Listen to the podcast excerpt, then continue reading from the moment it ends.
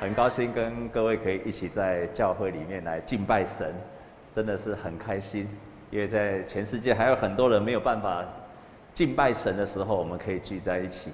我报告一件事情，呃，下个礼拜我们有长职改选的和会会员大会，所以我们只有一场礼拜是十点，只有一场，鼓励各位也都出席。如果你是中山教会的会员，那请你务必要出席，这样好吗？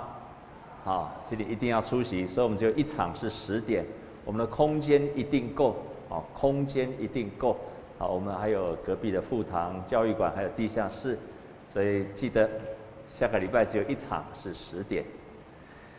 在过去两周我都谈到教会，那在前两周我特别提到教会，教会，教会可以胜过黑暗的权势，这个世界有很多的黑暗，教会有能力去胜过。而在上个礼拜，我有提到，教会是圣洁的学校，我们在教会当中学习过着圣洁的生活。今天我要特别提到，教会是养育跟从耶稣基督的人。教会是什么？教会是要培养出更多跟从耶稣基督的人。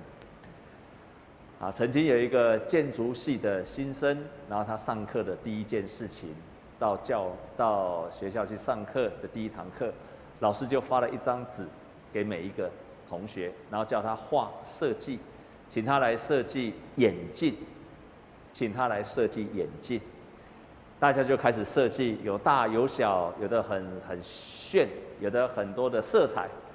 然后老师就问所有的学生一个问题，我也用这个问题问你们，请问眼镜眼镜的目的是什么？啊？看清楚，或者说矫正你的视力，能够看清楚。所以不管你怎么设计，你要设计多么有那个多少的颜色、形状怎么样，它的本质跟目的。就是矫正你的视力，让你可以看清楚。然后老师又出了个题目，那么他就在他请他们设计一间学校，所以就很多的学生就开始设计学校。那学校有很多的，呃，有有厕所，然后有办公室，有体育场，等等，他就设计了很多。结果老师又问同样的问题，请问学校的功能是什么？学校的目的是什么？请问在座弟兄姐妹，啊，是什么？啊，教育，好，简单讲两个字，教育。你不管怎么设计，就是要达到教育的目的。啊，那个老师讲的更简单，这个老师就说，学校的目的就是让一个有经验的人去教导没有经验的人。一个有经验的人，他可能读很多书，他经历很多，然后他能够去教另外一个没有经验的人，所以这样才叫做学校的目的还有功能。你再怎么设计学校多棒，有多少的网络，多少的电脑设备，如果没有办法达到一个老师或者有经验的人，就这样教导你一些经验，那这个不可以成为，这不叫做学校，这个不叫做学校。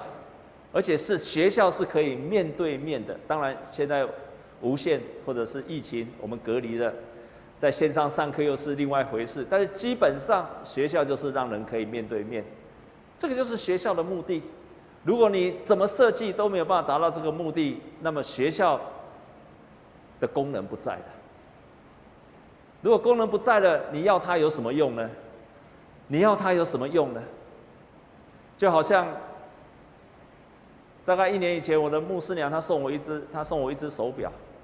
我曾经在我们当中说过，这只手表非常好看，也对我来讲有点也很贵，大概我买过最贵的手表。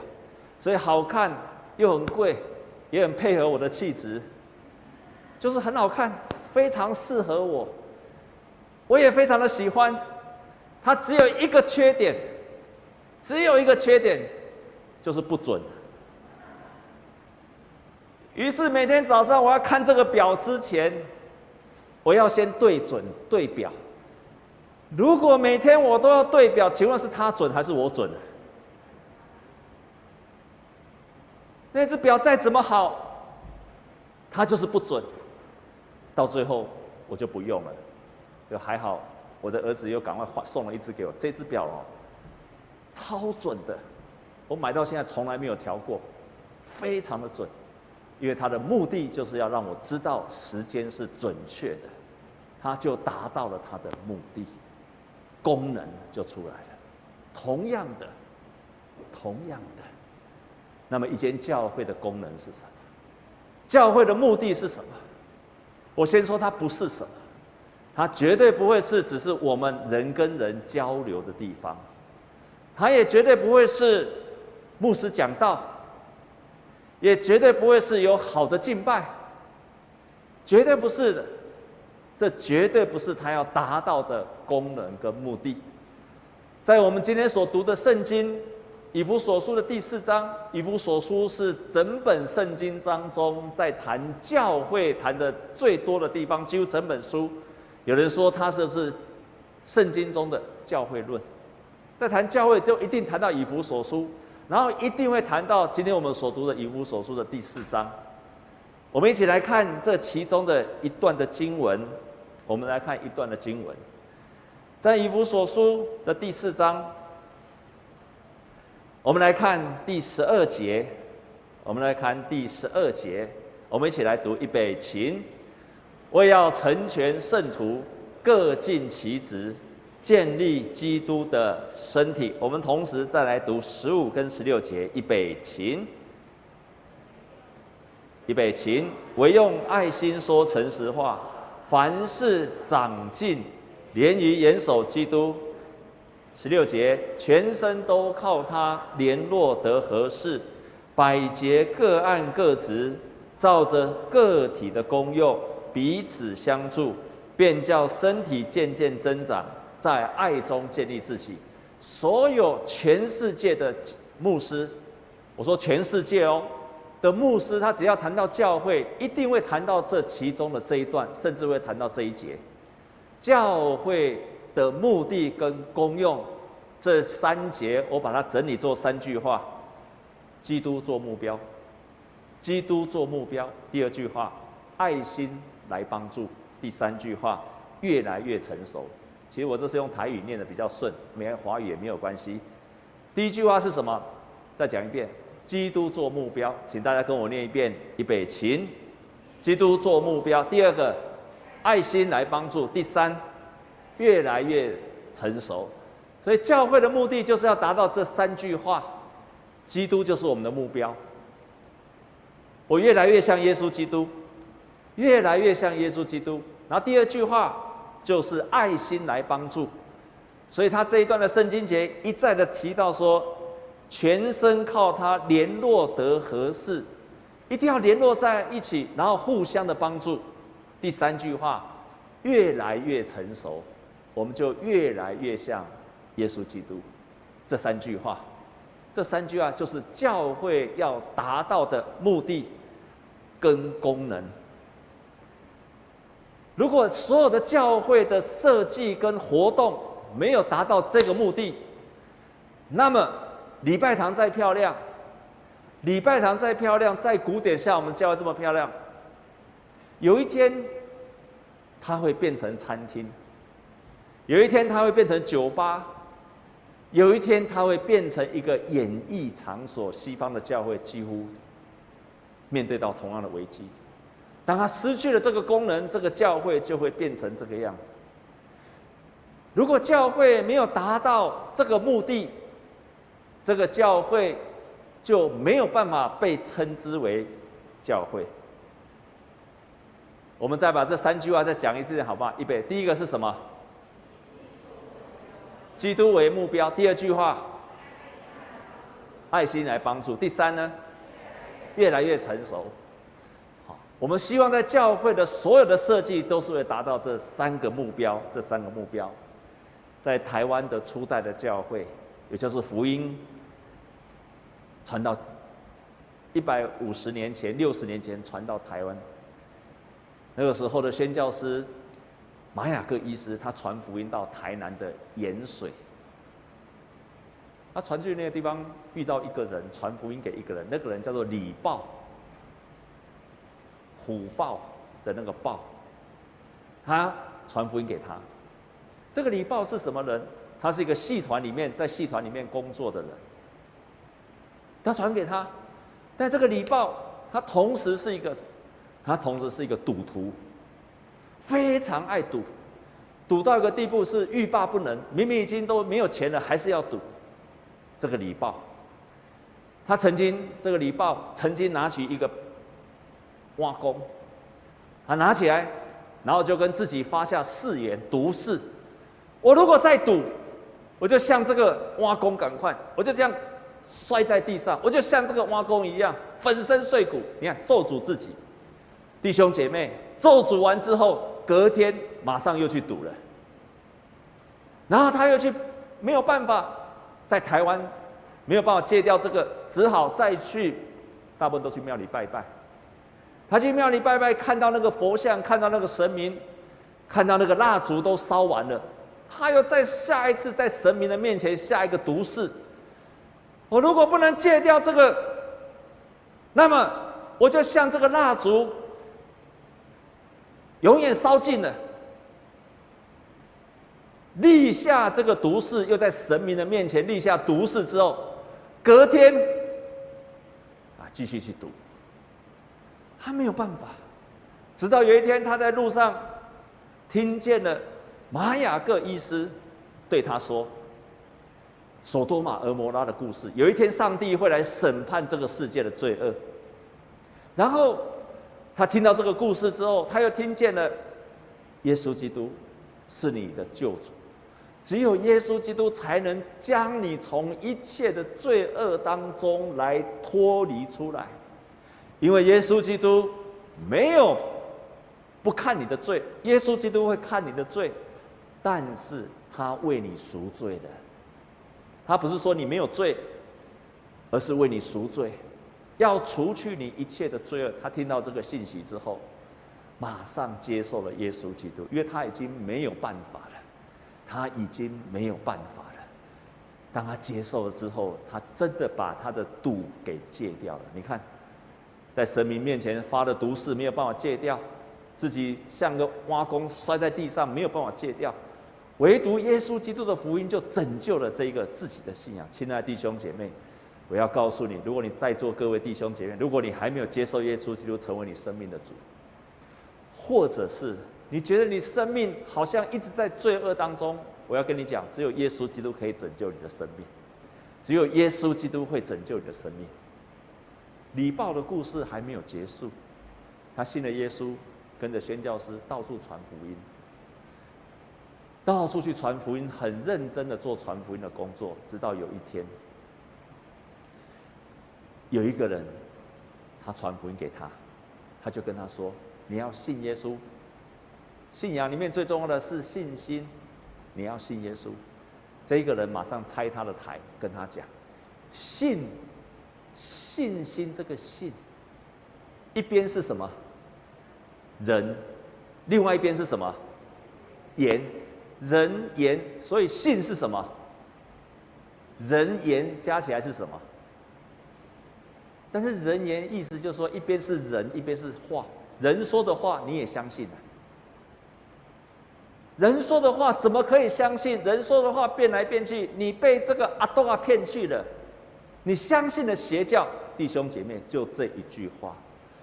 李豹觉得被骗了，就离开了教会，就离开了教会。我看了这一段记事之后，心中被这一个记事刺了好几针。我刹那之间明白一件事情。即使前一刻，耶稣基督拯救了你的生命，将你从那么可怕的罪恶当中，你发的毒誓都没有办法改掉的恶习当中，耶稣基督拯救了你，这个不可能的，很难做到的事情。下一刻，下一刻，一句话就让你离开了教会。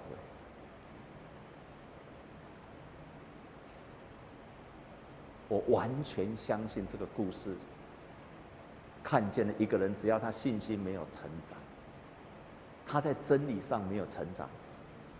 一句话，那一句话，你有没有想过？那一句话，他已经忘记了上帝在他身上所做了多大的恩典，完全忘记了。撒旦可怕的作为在这里，他只要一句话就会让你离开了神，就让你离开了教会。这个礼报就是这样子。还好，上帝的恩典没有离开他。上帝的恩典没有离开他。他有一天在戏台上面就从上面摔下来，他心里察觉到，是不是上帝在惩罚他，在提醒他，所以他那一天。就觉得我应该回到教会，但是他到了教会门口不敢走进来，不敢走进来，因为不好意思，就在那边徘徊犹豫，来来去去，在那个来来去去的当中，这个时候听到里面两位长老迫切在那个地方祷告，他们居然是很迫切的在为李报来祷告，就听到这一句话，李报大受感动。就走进了教会，从此以后就不离开了教会。他能够回转，是因为有弟兄姐妹迫切的为他祷告，他才又重新的回来。我非常相信，我们在信仰上有时候一句话就会让你离开。就像我常常看见了很多的人，明明上帝在他身上很大的恩典。他一开始很兴奋，他怎么祷告，上帝都听他的，他很兴奋。下一刻，上帝一不垂听他祷告，就离开了，甚至于反过来，他开始很顺利，后来不顺利了，他就离开了神。弟兄姐妹。跟你的肢体连接在一起，才能够让你稳固。所以这句话说，要长大成人，得以满有基督成长的身量。你的成长必须，就像我刚刚说的是，要彼此连接在一起，你才会看得到成长的身量。成长一定会看得见成长的身量，长大一定看得见，是渐进的。会让你越来越像耶稣基督，而且会让你可以承担使命。有一本书叫做《对属灵父母的渴求》，对属灵父母的渴求，在这本书里面，他提到每一个人的信仰会有三个阶段。第一个阶段叫做属灵的儿童，属灵的儿童，这个时候的特征是什么？这个时候的特征就是什么？这时候特征就是他很喜欢祷告，跟天父祷告。而且常常经历到祷告蒙应允，但是呢，这个时候的另外一个缺点，他的信仰也不稳定。特别他一个缺点就是自我中心，不负责任。他只喜欢来做礼拜，但是不要叫我承担责任。小孩子就是这样子，小孩子他非常喜欢享受，就是不喜欢承担，不喜欢服侍。他如果没有在这个阶段成长，他会来到了。成长停滞期，就像我们常常看见的，身体长大了，些小孩子气，在属灵上也会很多小孩子气，一天到晚生气，一天到晚埋怨，一天到晚常常只祷告，就是只有为自己祷告，这个是属灵孩子的特征。在今天我们所读的，请帮我们秀出来好吗？四章十四节。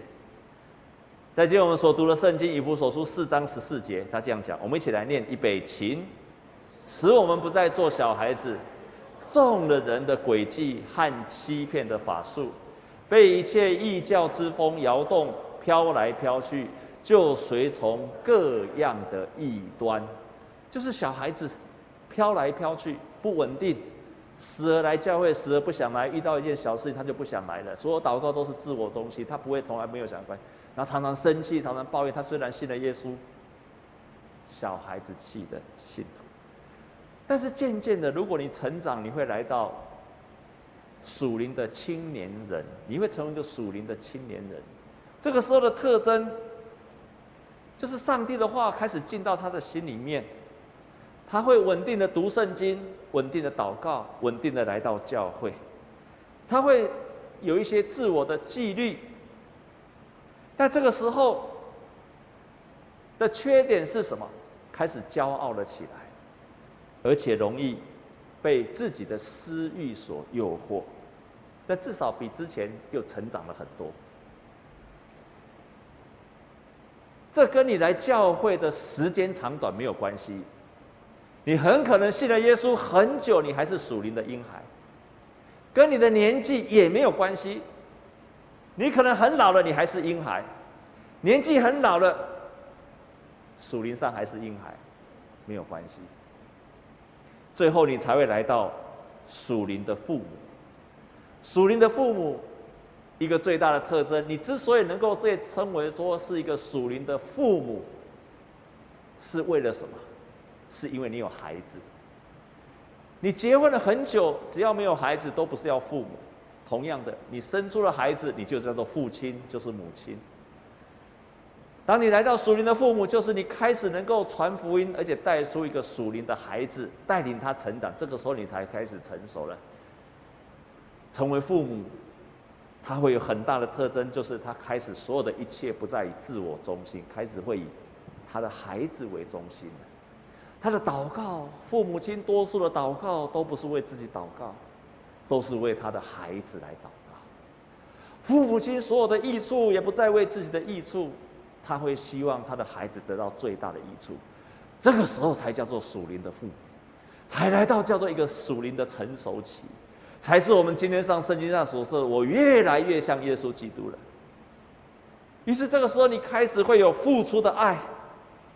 你不再会有自私的，所有的一切，你开始为了别人着想，你的信仰也稳定了，这个叫做成熟的父母。我们来看今天的读圣经的当中的四章十三节，我们一起来看四章十三节，我们一起来读预备起，只等到我们众人在真道上同归于一，认识上帝的儿子，得以长大成人。满有基督长成的身量，到这个阶段，你才长大成人，而且有基督的身量。保罗用到另外一处的圣经节，在帖撒罗尼迦前书二章七到八节，他这样说：“我在你们中间存心温柔，如同母亲乳养自己的孩子。我们既是这样爱你们。”不但愿意将上帝的福音给你们，连自己的性命也愿意给你们，因你们是我所疼爱的。保罗来到成为一个成熟的父母，成熟的信仰，他对他的信徒说：“我连我的生命都可以给你，我连我的性命都可以给你。”这个时候才叫做一个成熟的信徒，因为他成为一个属灵的父母。所以在这个地方，这是教会的目的，三个目的。第一个是什么？还记得吗？一起讲一遍。第一个是什么？基督是什么？为目标。第二个，爱心什么？爱心什么？来帮助。第三句话，越来越成熟。在教会就是要达到这三个目标，他才之所以能够被称为是目标。所以在这个地方，在这个地方，我有对我们彼此共同有三个勉励。第一个，在上让你自己在上帝的爱的家中成长，然后我们要建造一个充满爱的教会，在爱的当中去成长，充满爱的教会。所以弟兄姐妹来教会当中，让我们去创造我们的教会，成为一个充满爱的教会。你要去学习去爱别人。我们有些人到教会里面，他刚刚到教会来，他的心可能是硬的，他可能是脸上是非常僵硬、非常冰冷的，甚至于他可能没有办法敞开。但是，亲爱的弟兄姐妹，亲爱的弟兄姐妹，你必须跟他连接在一起，让我们教会成为一个充满热情的教会。如果他是心像钢铁一样，请问弟兄姐妹？要让钢铁融化的是什么？可以让钢铁融化的是什么？啊？什么？热火。要像火炉一样的，他的心再怎么刚硬，都可以把它给融化掉。如果它是一个冰块，你要做什么？可以让冰块融化的是什么？啊，你要成为热水，融化它，把那个冰块，它再怎么僵，它怎么怎么硬，你要成为一个热水，就可以融化它。如果它是一个老油条，你要当什么？你就要当热豆浆呢。它再怎么老，怎么硬，你只要是热豆浆，总有一天它会融化的。阿门吗？跟你的左右的人跟他讲说，你就是热豆浆，然后再跟他讲说。你不是老油条，所以他如果是一个很刚硬的人，你要用所有一切的热情把它融化掉，去融化他，让他经历到基督耶稣。第二件，我们要常常主动彼此的鼓励，对于服侍的人，我们要常常鼓励他，常常激励他。他在服侍上做得很好，就要用话语去激励他、鼓励他，这样好吗？常常用话语互相的激励，人的心就会不断的成长，让他在爱里面被激励起来，被成长起来，那我们的心就会连结在一起。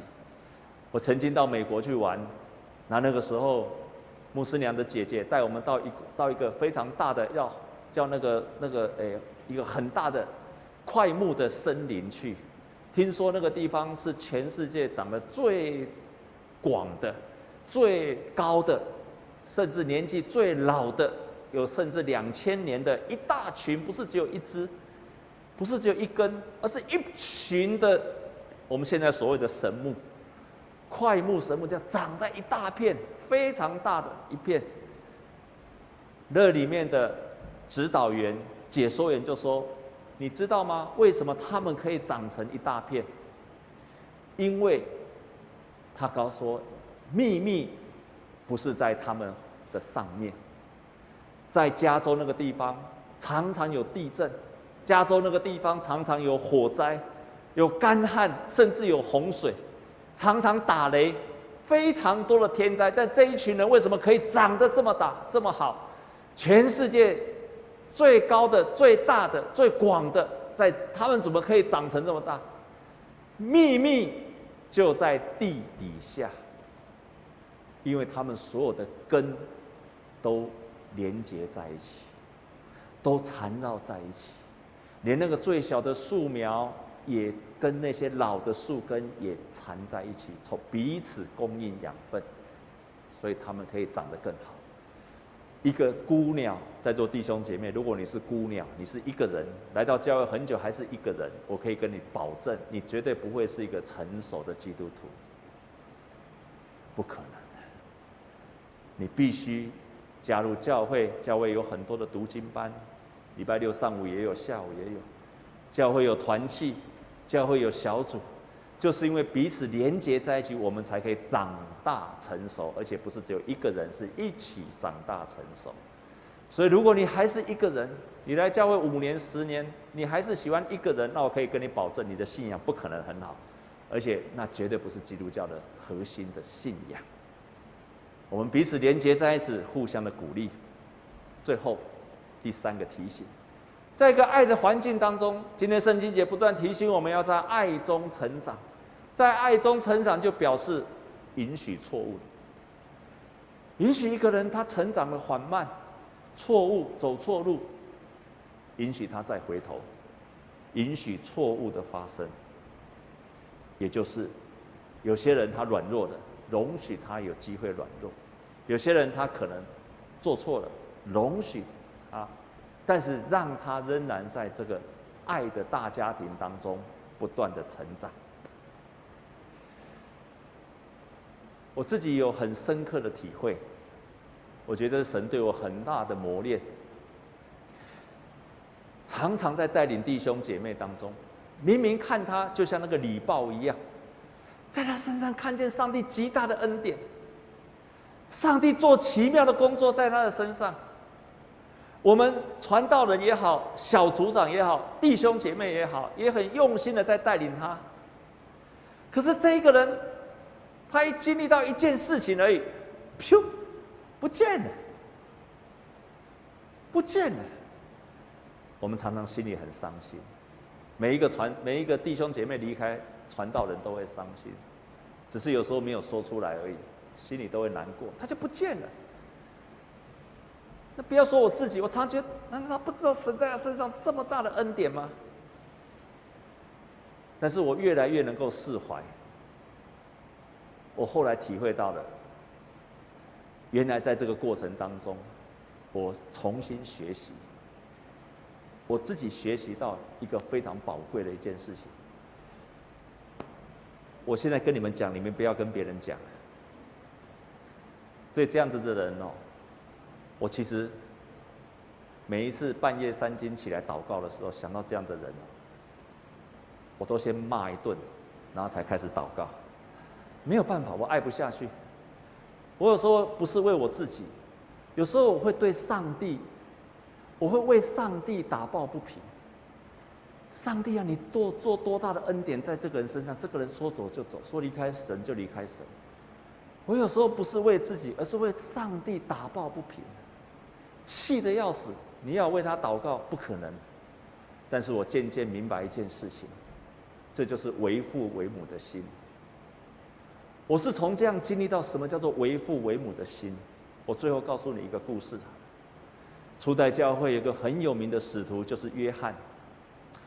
约翰他写了一本《约翰一书、二书、三书》，他里面一直在讲一句话，说你们要彼此相爱，一直在讲。据说年老的约翰一直讲这件事，讲到所有的年轻人都觉得很烦了。你不要，你可不可以讲其他的？你难道不能教其他的真理吗？这个老约翰一直讲，你们要彼此相爱，你们要彼此相爱，你们要彼此相爱。约翰一书、二书、三书写了三封信，都告诉说你们要彼此相爱。这个老约翰讲一句话说：“亲爱的孩子，你只要彼此相爱，守住这个，你就会守住其他的。”这句话的核心是说，你只要学习彼此相爱。你就守住了其他的神的其他的道理，你也可以守住。彼此相爱。有一次，老约翰他年纪已经很老了，传福音给一个年轻人，这个他非常喜欢这个年轻人，这个年轻人渴慕真理，他也很喜欢，他就传耶稣的道理给他，他也悔改信了主，然后帮他守圣餐，教导他，为他受洗，之后，老约翰离开了，把他交给了当地的教会。过了一段时间，老约翰回来，就问他们说：“哎，这个年轻人现在怎么样？”那个人就，教会的人跟他说：“他离开了教会，而且比以前受洗以前更坏。他跑去山里面当土匪，还当土匪的领袖。”老约翰听了心里非常的伤心，二话不说，叫人家借给他一匹马，当场就骑着马。飞奔到那个土匪的土匪的山寨里面去，所有的人告诉他说很危险，他说不行，我一定要去。他去就是找这个年轻人，这个年轻人看见了老约翰，赶快逃走，非常害羞的，非常羞愧的逃走。老约翰就对他说，再继续的追他，跟他说：“我的孩子啊，你还是有盼望的。”你为什么要离开你父亲呢？我是一个手无寸铁的人，我会为着你向耶稣基督祷告。如果愿意，我也会愿意为你舍命，就像耶稣基督也愿意为我舍命一样。请你相信，是耶稣基督差遣我来，要再一次把你带回来的。如果我可以愿意为你舍命，我也愿意为你舍命。如同耶稣基督为我舍命一样，就因为他这样讲，这个爱把这个年轻人再一次的带回来，把他再一次带回来到耶稣基督的信仰、基督的教会。我每次想到这个故事，对那些离开教会的人，我就不敢生气了，我就再也不敢生气了。因为耶稣基督也是这样把我救赎回来的，我也是这样曾经离开了教会，离开这个信仰，是耶稣基督把我救回来的，感谢他。如果我们在座各位，你跟我都是这样经历耶稣被拯救回来，我们就没有什么好抱怨的。愿我们一起在教会里面，成为一个成熟又长大，而且是一个属灵的父母，这是我们的目标，也是教会存在的价值。如果你总是犹豫不决的，那个教会，那个教会，那个教会，换来换去，找来找去。今天就做一个决定，就留下来吧。就决定了，不要做一个走来走去的教会，不会成长，不可能成长。如果你回想你过去的属灵的生命，今天跟去年一样。那你要立志，开始要长大成熟。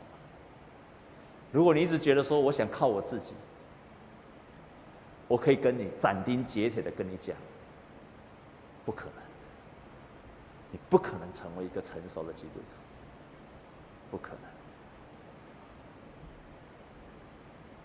除非你跟别人连接在一起，让教会训练你，重新学习。教会有很多的课程，很多的团契，帮助你成长，这是教会存在的价值跟目的。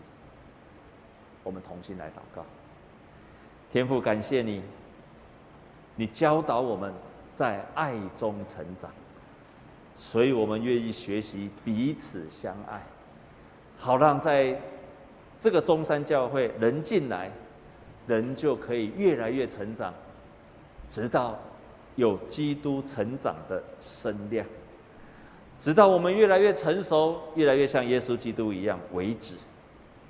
主啊，祝福我们的教会彼此连结在一起，而且创造一个爱的环境，好让这个教会让人一进来就经历到热情，彼此相爱，他们就热心的愿意在这里来成长。